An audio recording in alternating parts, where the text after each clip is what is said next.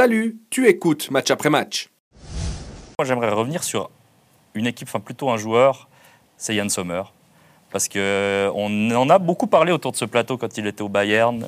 Et il faut quand même dire qu'à l'Inter, bah alors, Ouais, il, a il est mis fait, dans les, il est mis dans les meilleures conditions à l'Inter, il Ouais. revit. il a fait des sauvetages contre la Real Sociedad, mais en championnat, c'est aussi. Mais il a pris deux buts, euh, deux buts en 6 ou 7 matchs seulement. Mm. Et puis bon, il peut rien sur le goal euh, contre la Sociedad, mais surtout, euh, il fait quatre parades déterminantes euh, pour l'Inter. Et puis euh, Lautaro Martinez sauve, euh, sauve les Interistes en fin de match. Surtout, ils étaient dépassés euh, Ouais, par la. Real Sociedad. Ah, c'est lui qui J'avais suivi ce match. hein, pour moi. J'étais étonné qu'il n'avait pas été élu homme Ah du match. Mais c'est. Non, non. Et Ah, c'était c'était important qu'il sorte du, du, du- de, de ce club du Bayern où c'était vraiment très compliqué, beaucoup de pression. Et on voit même un, un gardien comme, comme Yann Sommer, hein, qui a, qui a- il n'a pas tout gagné, parce qu'au niveau des trophées, voilà, mais il a une superbe carrière derrière lui. Mais on sentait qu'au Bayern, c'était pas le club qu'il lui fallait. Il a, il a fait aussi quelques erreurs inhabituelles. Et puis après, bon, voilà, il est parti à l'Inter, qui est selon moi le, le bon club, parce que l'Inter, c'est un, un gros club en Europe, mais pas dans le, c'est pas dans le top 5, top 6. Et euh, il peut se permettre aussi peut-être plus de choses. C'est peut-être un club qui est un peu moins vu, mais ça reste un, un gros club. Et euh, pour moi, c'est- le bon choix pour lui. Et, Il n'a pas, fait ouais. les- il a pas fait les gros titres comme quand il est arrivé au Bayern. C'est ça peut-être qui C'est lui ça, a fait ouais. du bien aussi à lui. Parce que Il est arrivé ça lui a- je pense que ça lui fait même très mal ce qui s'est passé au Bayern. Et du coup, d'arriver un petit peu, on va pas dire dans l'ombre à l'Inter, mais d'arriver après cet échec au Bayern, euh, de pas être mis non plus euh, devant la presse, d'être euh, Ah, mis puis- comme ouais. le, le très très bon gardien, etc., etc. Bah, ça lui a fait, je pense. Puis surtout au Bayern, euh, excuse-moi, mais il remplaçait aussi Neuer, qui est un monument là-bas, qui est un joueur allemand.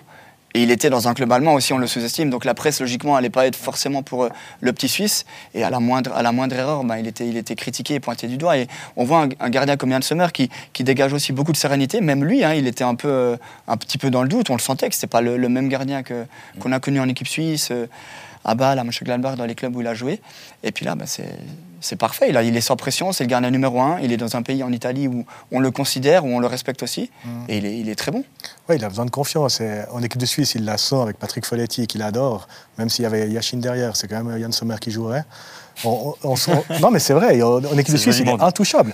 Et je veux dire, euh, au bout d'un moment, euh, Burki, il en a eu marre, il a arrêté. Mhm. Ouais. Kobel, euh, on commence à sortir, honnêtement. L'autre jour, je l'ai vu dans les couloirs à Il y a tourbillon. Là. ouais. Euh, il commence gentiment. euh, à- je, vais, je vais prendre un petit risque. Je ne suis pas complètement convaincu qu'il ne pouvait pas jouer contre, contre Honor. Ouais. C'est un sentiment personnel. C'est- ouais. Un sentiment on, on personnel. a le droit de se poser la question. Ouais, non, Mais ce que je veux dire par là, c'est qu'il est intouchable d'équipe de Suisse, même, même à l'excès. Mais ça fonctionne parce qu'il est bon. Il a besoin de confiance. Et là, à l'Inter, il arrivait quand même après un très bon gardien, hein, qui, qui a- qui les a quand même amenés en finale l'année passée. Il devait quand même prouver un petit peu pour moi, mais il a sorti la confiance de tout le monde. Même si sa première interview, ça m'a fait rire, c'était la Gazzetta ou Dazen. La première question, c'est Vous êtes le plus petit gardien de Serie A. Merci de vous justifier. il a dû répondre à ça, puis il a dit Mais voilà, j'ai d'autres qualités. Mais il est en... tu as raison, il est en confiance et il est bon. Bon, Puisqu'on parle de gardien de A, l'histoire de la semaine, c'est quand même le gardien de la Lazio, Provedel. C'est... Alors, il n'y a pas grand-chose à dire sur ce match, mais voir un gardien C'est exceptionnel. marqué 94e minute, c'est fou. Mais la façon dont il marque, en fait, c'est le seul qui, qui croit à ce ballon qui va arriver, en fait. Enfin, il fait un appel d'avance. un appel d'avant-centre. J'ai jamais fait un appel comme ça. mais C'est vrai. Mais D'ailleurs, tu sais quoi, j'ai une statistique. Il a marqué autant de buts de la tête dans sa carrière que toi. Eh, mon premier but en Super League, c'est de la tête. Hein. Ouais, mais il Attends, t'en a que deux. En fait, c'est un peu de l'épaule aussi.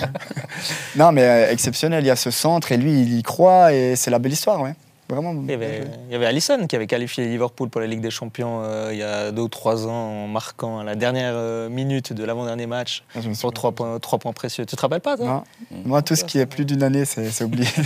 que, que tu te souviennes pas que Marco Pascolo avait marqué à l'époque ouais, je Marco Pascolo. mais Marco Pascolo. Marco Pascolo, Marco il avait marqué euh, sur un dégagement. euh, à Ah oui, ouais, euh, dégagement. Ouais. Début des années 90, pas sur corner. Ouais, sur un terrain un peu. Tu, euh, tu m'as perdu. J'étais pas né.